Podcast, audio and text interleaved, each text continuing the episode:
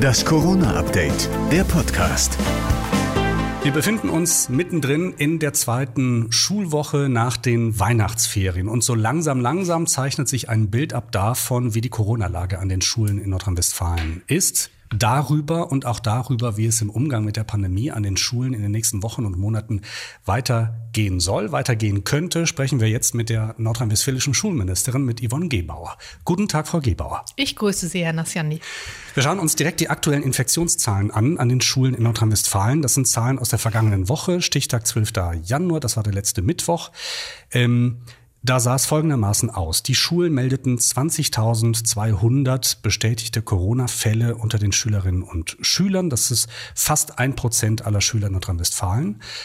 Vor den Weihnachtsferien waren es 0,78 Prozent. Auch die Lehrer sind ziemlich stark betroffen, muss man sagen. Da ist es noch viel krasser. Unter den Lehrkräften gab es 1700 bestätigte Corona-Fälle am Stichtag 12. Januar. Vor den Ferien waren es 635. Das heißt, es hat sich fast verdreifacht. Die Kurven zeigen sowohl bei den Schülern als auch bei den Lehrern eindeutig nach oben.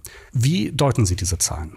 Ja gut, also man muss ja sagen, das Infektionsgeschehen generell, das sehen wir ja auch an den Zahlen, nimmt in der Gesellschaft Fahrt auf und damit natürlich auch in unseren Schulen.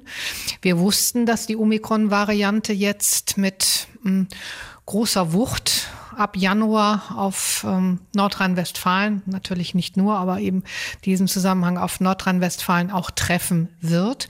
Von daher sind das jetzt keine überraschenden Zahlen. Gleichwohl finde ich sie im Verhältnis gesehen jetzt noch ja, so, dass sie sicherlich die Situation auch widerspiegeln, weil wir natürlich ähm, gerade mit dem Unterricht begonnen haben nach den Weihnachtsferien. Es waren ja noch nicht ähm, viel Unterrichtstage. Sie zeigen aber auch am Ende des Tages, dass es Infektionen ja gewesen sind, die außerhalb von mhm. Unterricht stattgefunden haben müssen.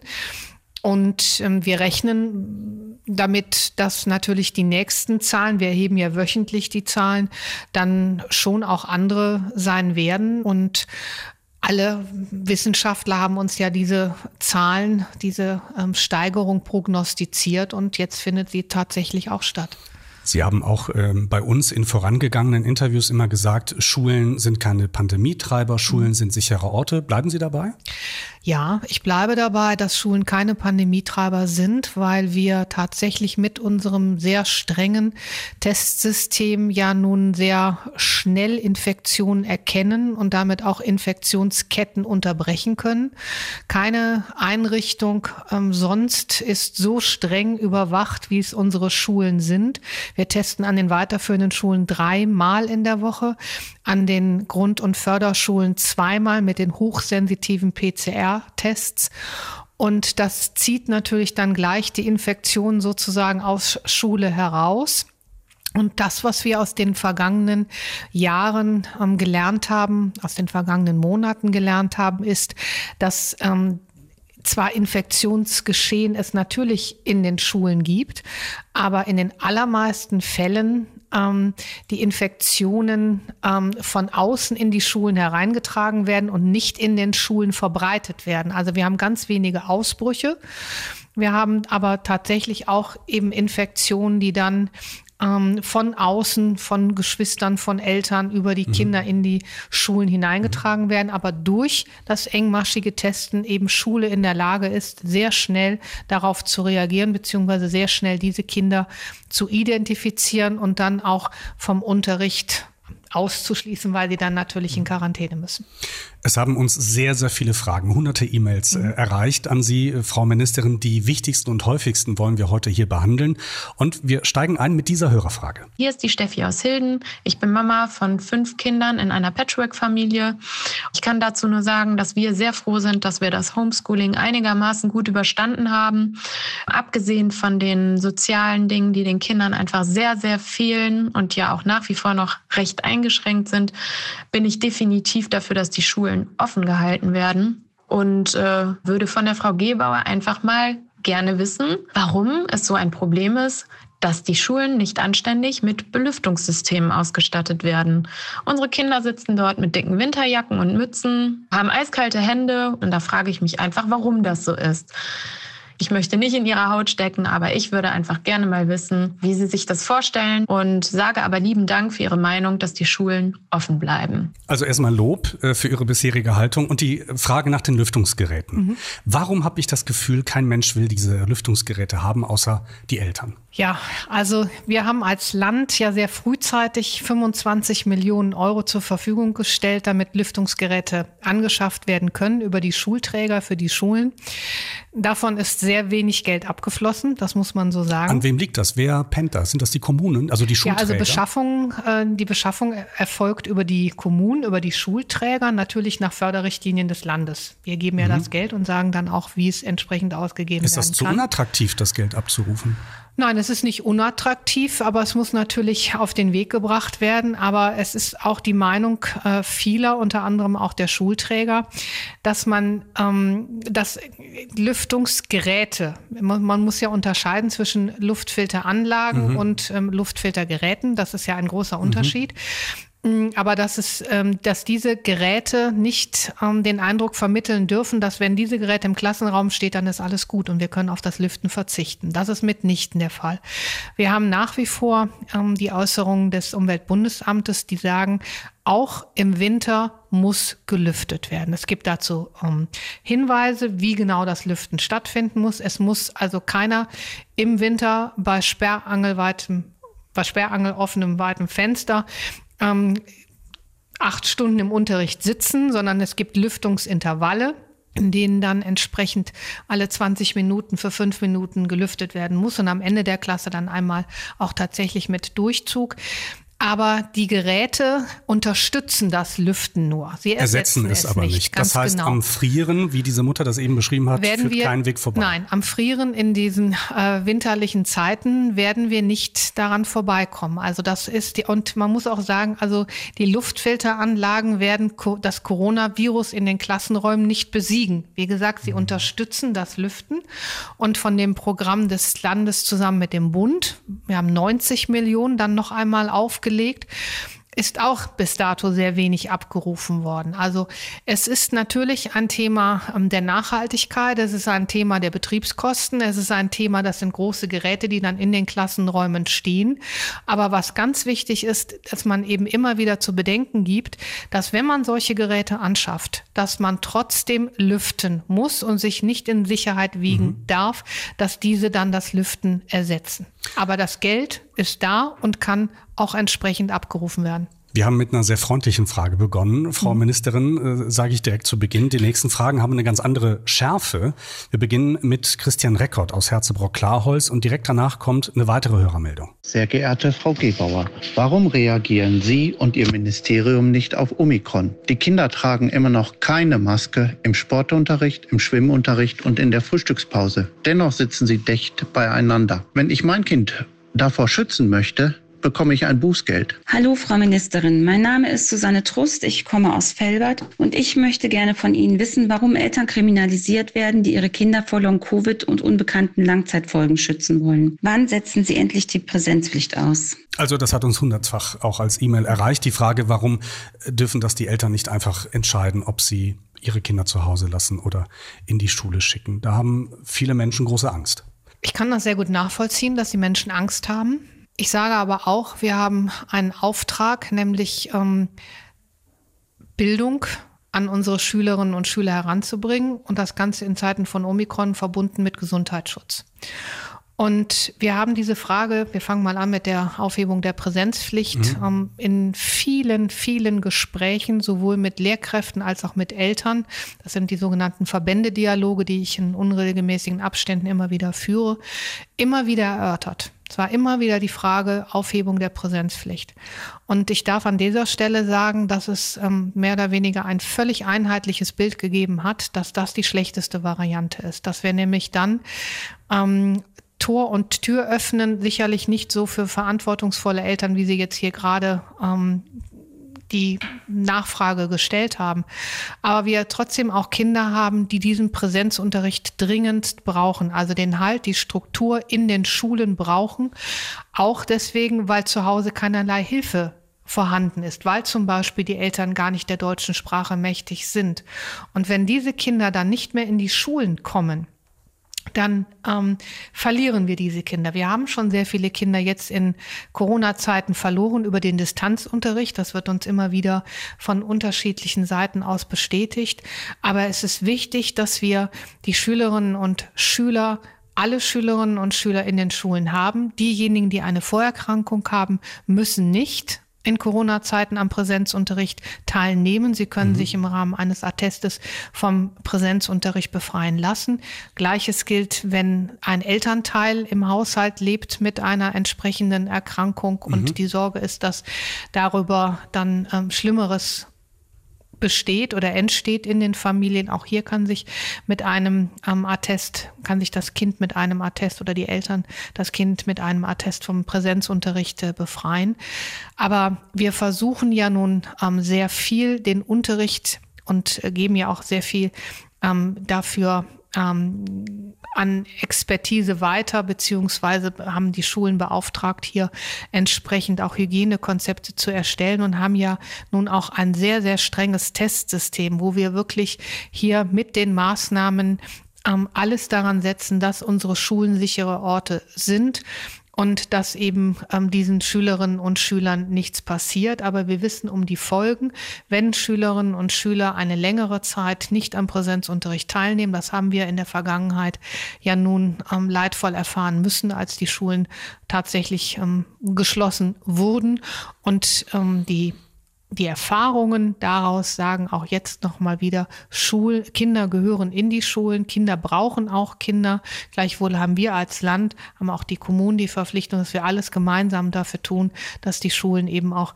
ähm, so weit wie möglich in Pandemiezeiten eben auch die sicheren mhm. Orte sind und bleiben. Die Frage nach individuelleren Lösungen äh, wird später auch nochmal kommen. Mhm. Ähm, ich würde gerne erstmal auf was anderes äh, hinaus. Sie haben auch schon festgestellt, wahrscheinlich bei den Mails, die Sie auch bekommen, äh, dass es gibt grob gesagt zwei Fraktionen. Mhm. Es gibt auf der einen Seite die einen, die sagen, halten Sie bloß die Schulen offen und die anderen, die sagen, um Gottes Willen, Sie gefährden da ja Menschenleben, mhm. wenn Sie die Schulen öffnen, äh, schicken Sie die Kinder bloß nach Hause. Sie werden es nie schaffen, diesen beiden Seiten Nein. gleichzeitig gerecht zu werden. Das ist doch schrecklich frustrierend, oder? Also frustrierend ist es nicht, aber es ist tagtäglich eine große Herausforderung. Das ist richtig. Ja, es gibt diese beiden ähm, extremen Seiten. Und aber am Ende des Tages zählt, was ist wichtig und richtig für das Kind. Mhm. Und da haben uns mittlerweile wirklich auch alle Expertinnen und Experten unterstützt, indem sie gesagt haben, haltet die Schulen offen, lasst die Kinder in die Schulen. Das ist wichtig, weil Schule ist mehr als nur eine Bildungseinrichtung. Schule ist, ist ne, der Ort des sozialen Miteinanders, der Austausch unter Gleichaltrigen in der mhm. Peer Group. Also da spielen ja ganz viele Faktoren mit hinein. Und wenn Sie das Gespräch mit den Kinder- und Jugendärzten führen, das tue ich, wenn Sie das Gespräch mit den Kinder- und Jugendpsychologen führen, dann sind das keine erfreulichen Nachrichten über die Zeit, die die Kinder auf Distanz zu Hause verbracht haben. Viele Kinder sind gut behütet zu Hause und ähm, werden auch ähm, zu Hause im Rahmen des Homeschoolings gut weiter beschult, aber eben nicht alle Kinder. Und nicht alle Kinder verkraften das, was es, was die Pandemie so schon mit ihnen macht. Und ähm, Halt und Struktur, auch in Form von Schulbesuchen, sind einfach auch wichtig. Sie haben eben die Tests genannt als Absicherung sozusagen für den Präsenzunterricht. Jetzt gibt es seit einiger Zeit Vorwürfe von der Opposition hier in Nordrhein-Westfalen, von den Grünen, aber auch von der SPD, äh, die bestellten Schnelltests für die weiterführenden Schulen, äh, die seien nicht so sensitiv. Das heißt, ähm, die würden nicht alle Infektionen entdecken. Das sei Billigkram, äh, platt gesagt. Was sagen Sie dazu? Ja, ich habe heute im Ausschuss mich dazu äh, verhalten. Wir haben aber auch in diesem Zusammenhang schon ähm, sehr frühzeitig die Fraktionen informiert im Rahmen eines Faktenblattes, wo wir alle Fakten zusammengestellt haben. Ja, aber stimmt das? Nein. Wir haben als Land erstmal kein Billigkram ähm, eingekauft, sondern wir haben hochsensitive, ähm, qualitätsvolle Tests eingekauft. Ähm, wir haben diese natürlich im Rahmen eines ähm, Vergabeverfahrens bestellt, eines europaweiten Vergabeverfahrens. Wir haben entsprechende Kriterien angelegt, die diese Tests erfüllen müssen. Und diese Tests sind beim Paul-Ehrich-Institut gelistet. Und werden ähm, dort auch als die Tests ähm, aufgeführt, die einen entsprechenden Test wiederum durchlaufen haben auf ihre Sensitivität. Mhm. Und sie schlagen sowohl bei Corona an sich als auch bei der Omikron-Variante mhm. an. Und es ist ähm, an der Stelle eine Verunsicherung der Bevölkerung, die schlicht und ergreifend nicht notwendig ist. Und ich habe ähm, heute auch gesagt, dass ich es ähm, ein Stück weit auch ähm, ja, verantwortungslos finde, wenn wir hier mit solchen falschen Meldungen zu verstehen geben, unsere Schulen wären nicht sicher, weil die Tests nicht ähm, qualitativ mhm. hochwertig sind. Das ist mitnichten der Fall. Es gab ja auch bei den PCR-Tests äh, die ein oder andere Ungereimtheit vergangene Woche an den Grundschulen. Das sind ja diese Lolli-Tests, die werden eingeschickt in Labore. Das geht ja, äh, ja fast schon, man muss sagen, in der Masse wie am Schnürchen. Ja, und dann kommen die Ergebnisse und so weiter. Da hat es aber gehakt letzte Woche. Ganze Klassen konnten nicht zur Schule, weil die Testergebnisse nicht da waren. Ist das behoben, das Problem? Also es, sieht wie folgt aus, dass wir natürlich in der vergangenen Woche zum ersten Schultag eine Sondersituation hatten, weil wir aufgrund ähm, des ersten Schultags und der besonderen Situation gesagt haben, an diesem ersten Schultag werden grundsätzlich alle Kinder getestet alle Kinder an den weiterführenden Schulen und alle Kinder in den Grund- und Förderschulen. Das ist eine Ausnahmesituation, weil sonst werden die Tests aufgeteilt über die Woche. Zweimal wird per se getestet an den Grundschulen und an den Förderschulen mit dem PCR-Lolli-Test, aber sie werden eben aufgeteilt, nicht ähm, alle Schülerinnen und Schüler einer Grundschule werden am selben Tag getestet, sondern es wird aufgeteilt. Waren die Labore überfordert? Wir hatten ähm, natürlich Verabredungen mit den Laboren getroffen, sie darauf hingewiesen, dass entsprechend hier tatsächlich diese große Menge jetzt kommen wird. Wir haben natürlich ein ansteigendes Infektionsgeschehen in der Bevölkerung und damit natürlich auch einen Anstieg der PCR-Testung. Das muss man einfach sagen. Und an dieser Stelle ähm, kam es dann ja zu verspäteten Rückmeldungen. Wir hatten ein Labor, was auch noch ähm, zusätzlich ein ähm, IT-Problem hatte, ein Technikproblem und was aber auch in, in Nordrhein-Westfalen äh, größere Landstriche sozusagen versorgt hat, so dass es nicht punktuell an einer Stelle tatsächlich nur zu Verspätungen ähm, gekommen ist. Wir haben sehr intensiv mit denen, ähm, mit diesem Labor gesprochen, beziehungsweise auch gemeinsam dann diesen ähm, Fehler gleich behoben äh, können, beheben können.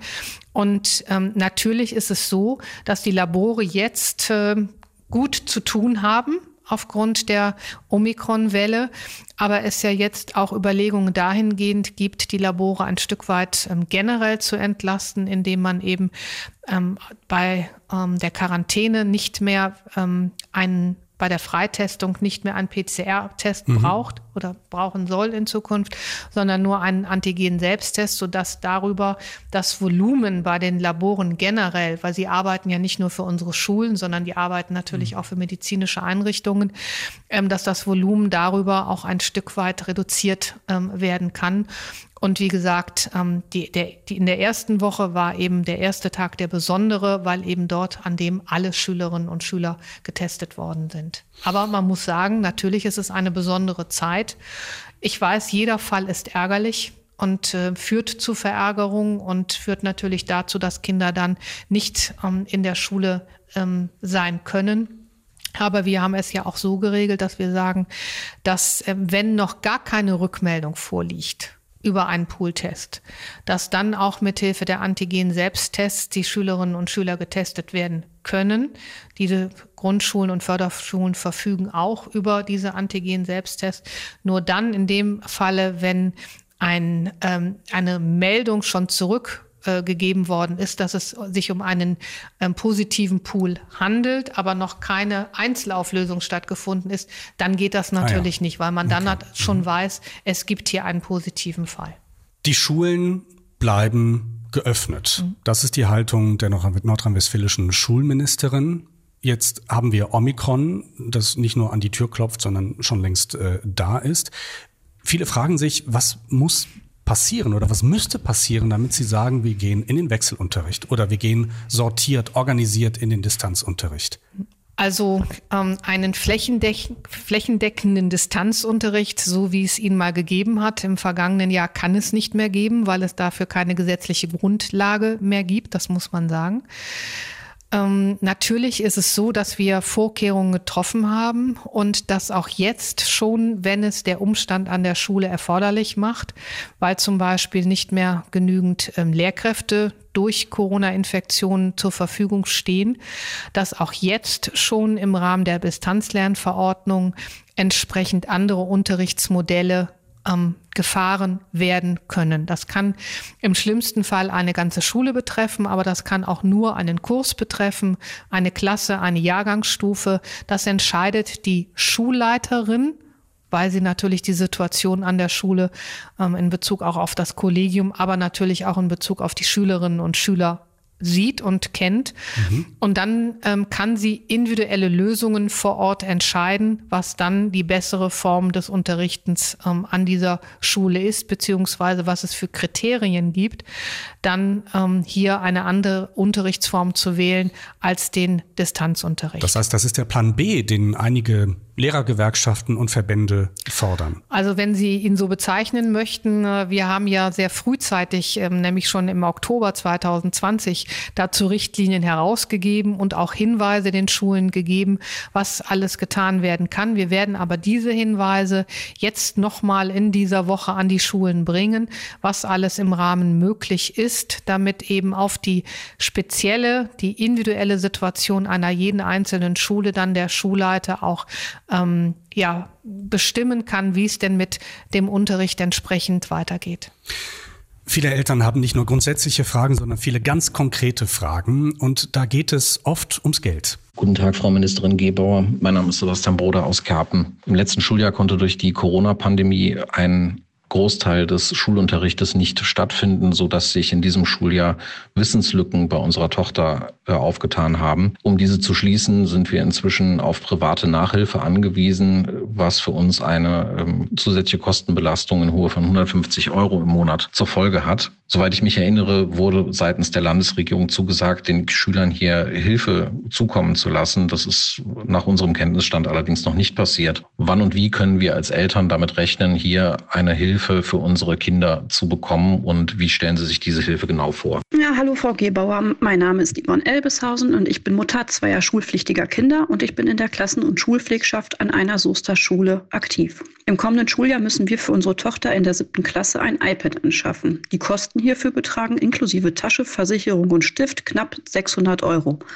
Diese Kosten sind zu 100 Prozent von uns Eltern selbst zu tragen. Wie kann das sein? Für Lernmittel gibt es eine Kostendeckelung pro Schuljahr und das iPad wird bewusst aus dieser Regelung rausgenommen.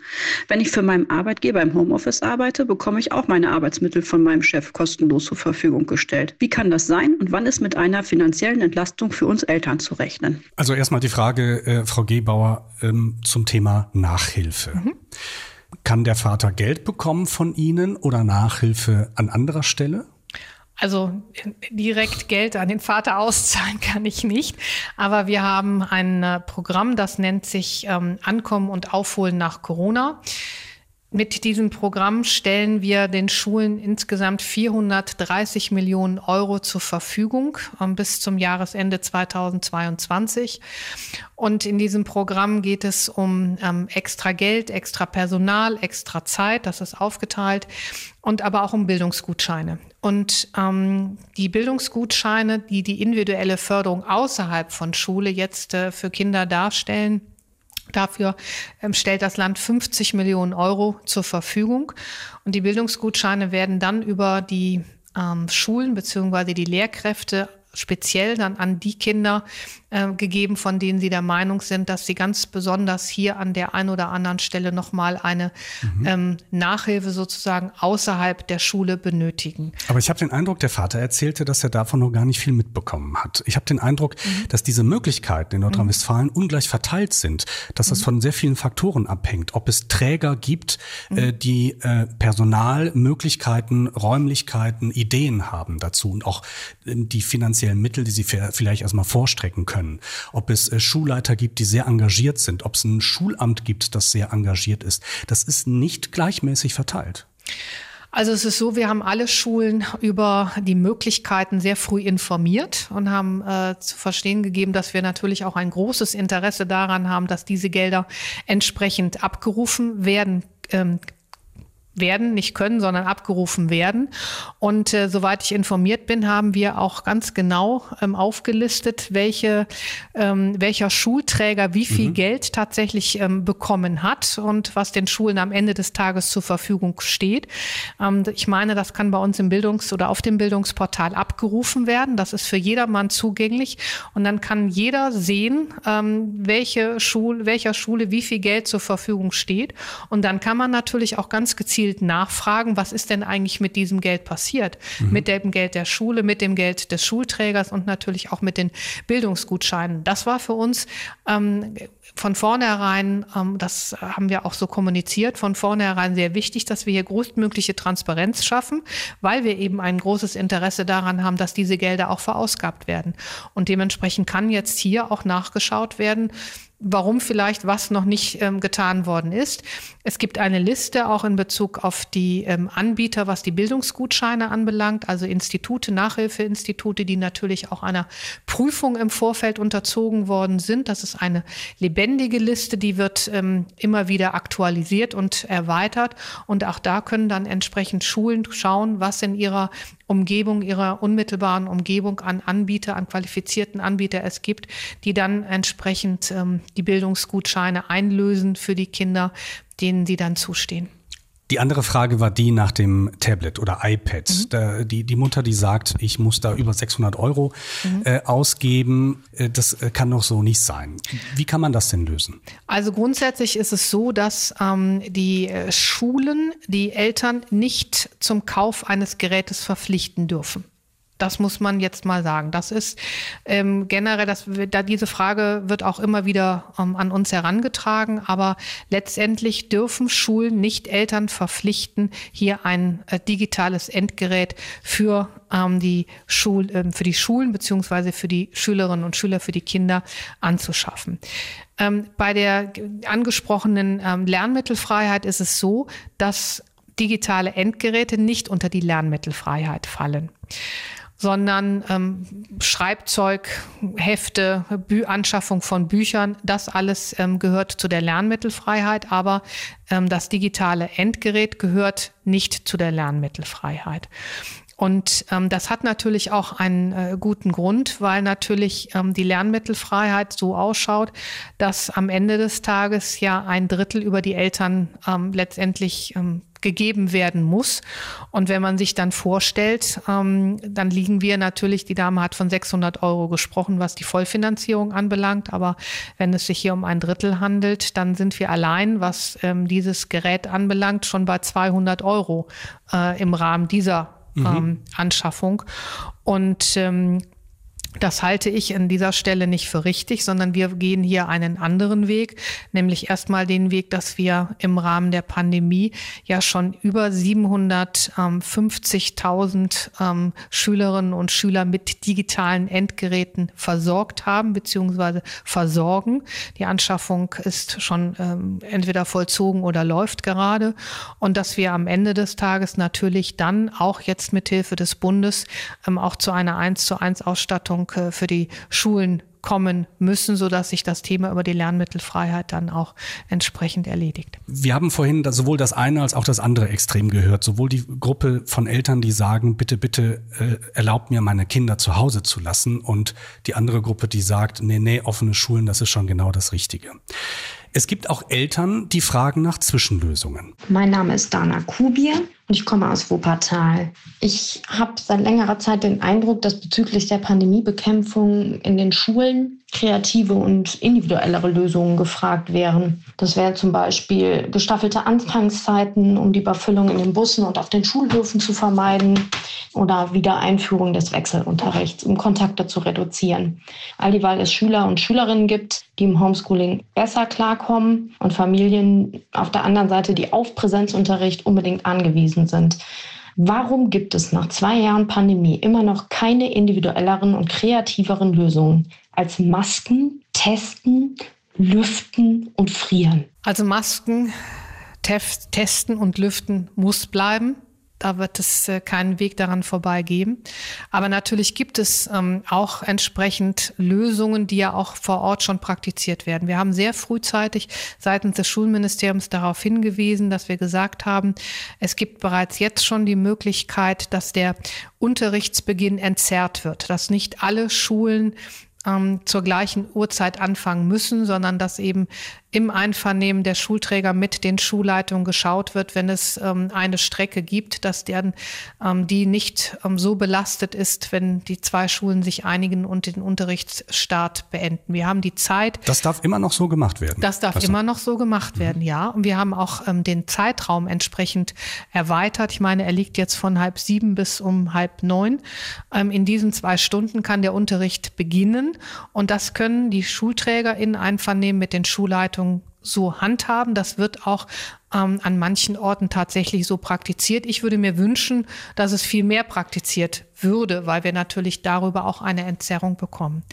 Wir haben ähm, bis zu den Weihnachtsferien insgesamt ähm, 51,3 Millionen Euro seitens des Landes zur Verfügung gestellt für zusätzliche Schülerverkehre, auch um dort mhm. eben entsprechend zusätzliche Busse zum Einsatz zu bringen, damit nicht zu viele Schülerinnen und Schüler denselben Schulbus benutzen müssen. Also wir haben schon auch hier zusammen im Einvernehmen mit den Schulträgern nach Lösungen gesucht, damit neben Maske, Testen und Lüften es auch noch andere Maßnahmen vor Ort gibt. Zu den individuellen Maßnahmen, wenn denn tatsächlich es vor Ort nicht mehr möglich ähm, sein sollte, den Präsenzunterricht in seiner jetzigen Form aufrechtzuerhalten, habe ich ja schon was gesagt.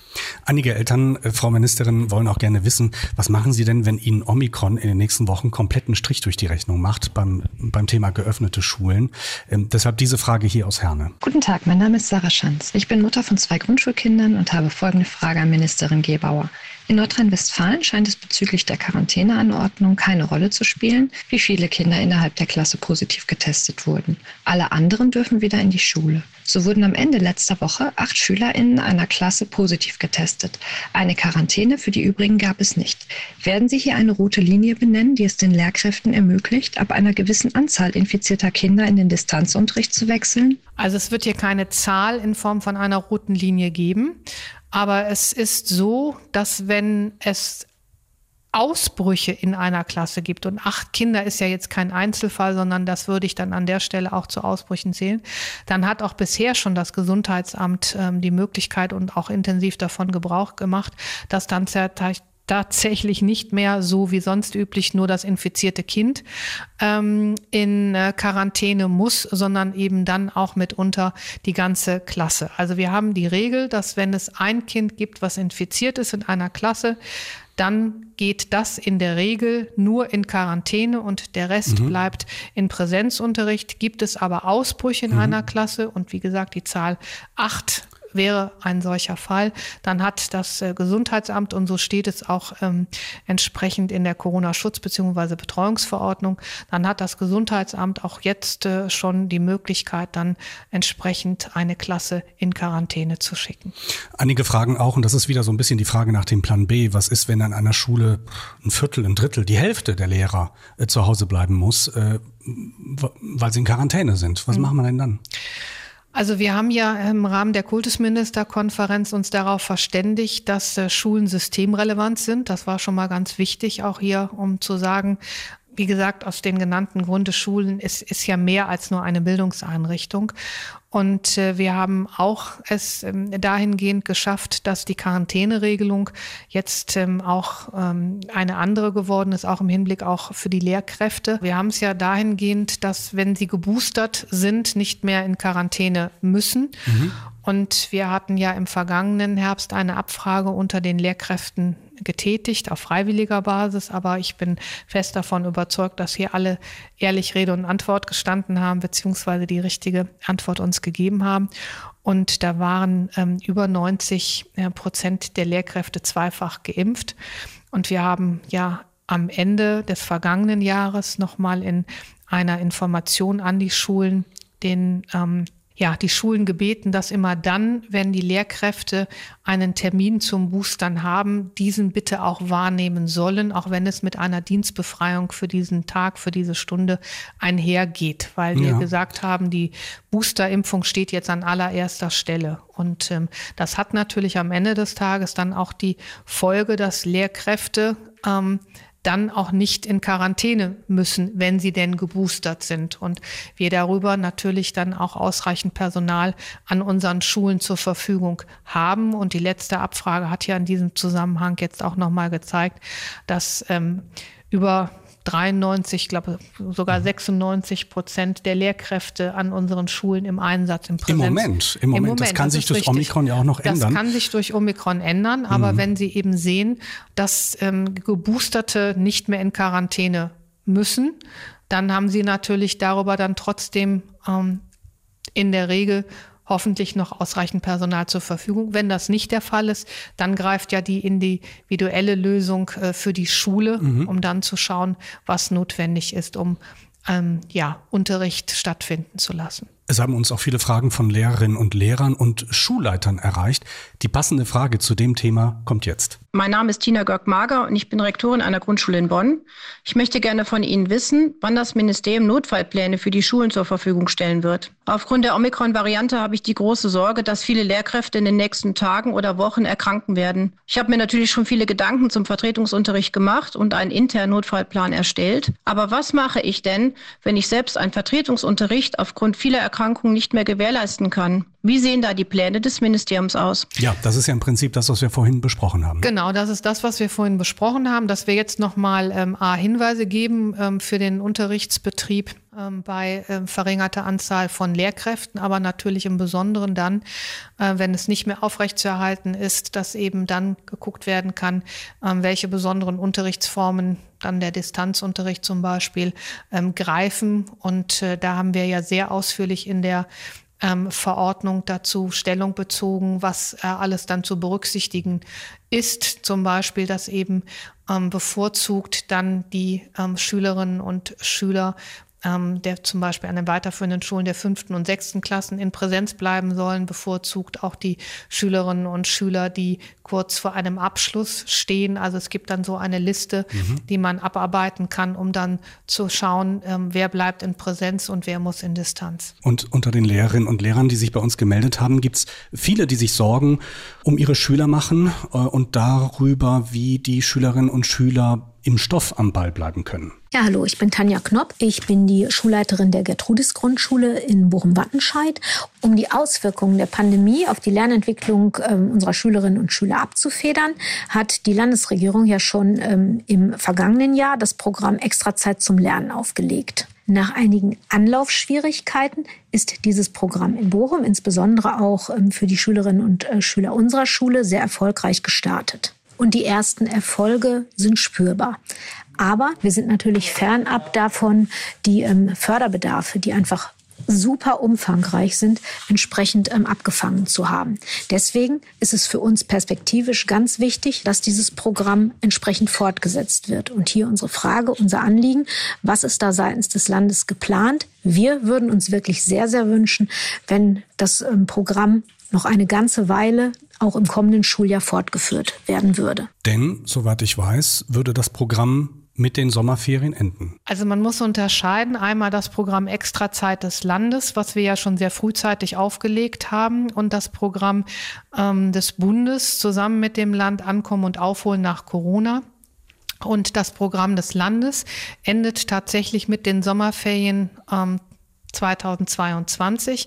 Das Programm des Bundes ähm, endet mit dem Jahresende 2022. Und können Sie beim Landesprogramm da nicht eine Verlängerung einschieben? Also wir haben ja äh, bestimmte Mittel jetzt zur Verfügung gestellt bekommen. Das sind 60 Millionen, die insgesamt ähm, hier den Schulen ähm, zur Verfügung stehen. Das ist ja das äh, Programm Extrazeit mit außerschulischen Bildungs- und Betreuungsangeboten. Das ist jetzt erst einmal befristet. Dann müssten wir noch mal Geld in die Hand nehmen. Ich glaube aber, das wird an dieser Stelle kein Problem sein, weil wir mittlerweile auch alle merken und sehen, dass ähm, genau wie die Dame es gerade beschrieben hat, dass natürlich die Bedarfe ähm, was Corona ausgelöst hat bei den Schülerinnen und Schülern, weit über das Jahr 2022 hinausgehen. Ich bin sehr froh, dass wir mit dem Bund vereinbaren konnten, ähm, überhaupt bis zum Jahresende 2022 das große Programm aufgesetzt ähm, bekommen zu haben. Ich bin auch sehr froh, dass es nicht nur bei den Kernfächern geblieben ist, sondern mhm. dass wir auch andere Dinge dort, weil wir ja auch viele ähm, psychosoziale ähm, Folgen ähm, sehen bei den Schülerinnen und äh, Schülern, die auch eben entsprechend hier Berücksichtigung finden müssen. Also ich will damit sagen, ähm, ich werde mich sowohl dafür einsetzen, dass wir das äh, Programm Extrazeit nochmal ähm, entsprechend verlängern. Wir müssten allerdings neue Gelder beantragen, weil die 60 Millionen dann tatsächlich im Sommer dann wohl, so schaut es danach aus, ähm, auch aufgebraucht sein werden. Wie sich das mit den 430 Millionen verhält bis zum Ende des Jahres, das werden wir dann sehen. Aber also eine Absichtsbekundung sicher ist das noch nicht, höre ich daraus. Nein, das ist, das Gut. kann nicht sicher sein, weil das muss ja entsprechend über den Rettungsschirm beantragt werden mhm. und äh, dem wiederum muss, muss dann auch der Haushalts- und Finanzausschuss mhm. äh, zustimmen, mhm. sodass ich nicht an dieser Stelle nicht mehr als eine Absichtsbekundung okay. ähm, erklären darf. Hm. Zum Schluss, Frau Ministerin, noch einen Blick in die Zukunft. Im Moment müssen wir grundlegend im Freizeitbereich 2G Plus erfüllen. Also man muss entweder dreimal geimpft oder geimpft und getestet sein und so weiter und so weiter. Wird es so ähnliche Zugangsvoraussetzungen jemals für die Schulen geben? Nein. Das haben, diese Frage haben wir ja schon sehr frühzeitig äh, beantworten ähm, müssen. Wir haben natürlich jetzt eine Testpflicht. Das stimmt. Und das heißt, die Kinder und Jugendlichen, die sich dieser Testpflicht verweigern und auch der Maskenpflicht, die nehmen nicht am Präsenzunterricht teil. Aber äh, weil ich ja auch immer schon gefragt worden bin in Bezug auf eine Impfpflicht, mhm. ähm, wollte, würde sagen, Sie haben auch darauf ähm, mhm. angespielt. Das wird es nicht geben. Nein. Das sagt NRW-Schulministerin Yvonne Gebauer. Frau Gebauer, danke für Ihre Zeit. Sehr gerne.